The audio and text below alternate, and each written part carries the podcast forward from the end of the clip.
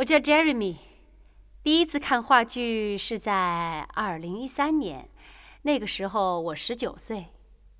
因缘巧合，我参加了微博上《姑苏晚报》的转发活动，幸运地看了我有生以来的第一场话剧《死亡陷阱》。那种现场感一下子就抓牢了我的眼球。周野芒老师和贺平老师生动的表演，再加上剧本的完美和现场声乐的配合，天哪，真的，我真的连大气都不敢出，知道吗？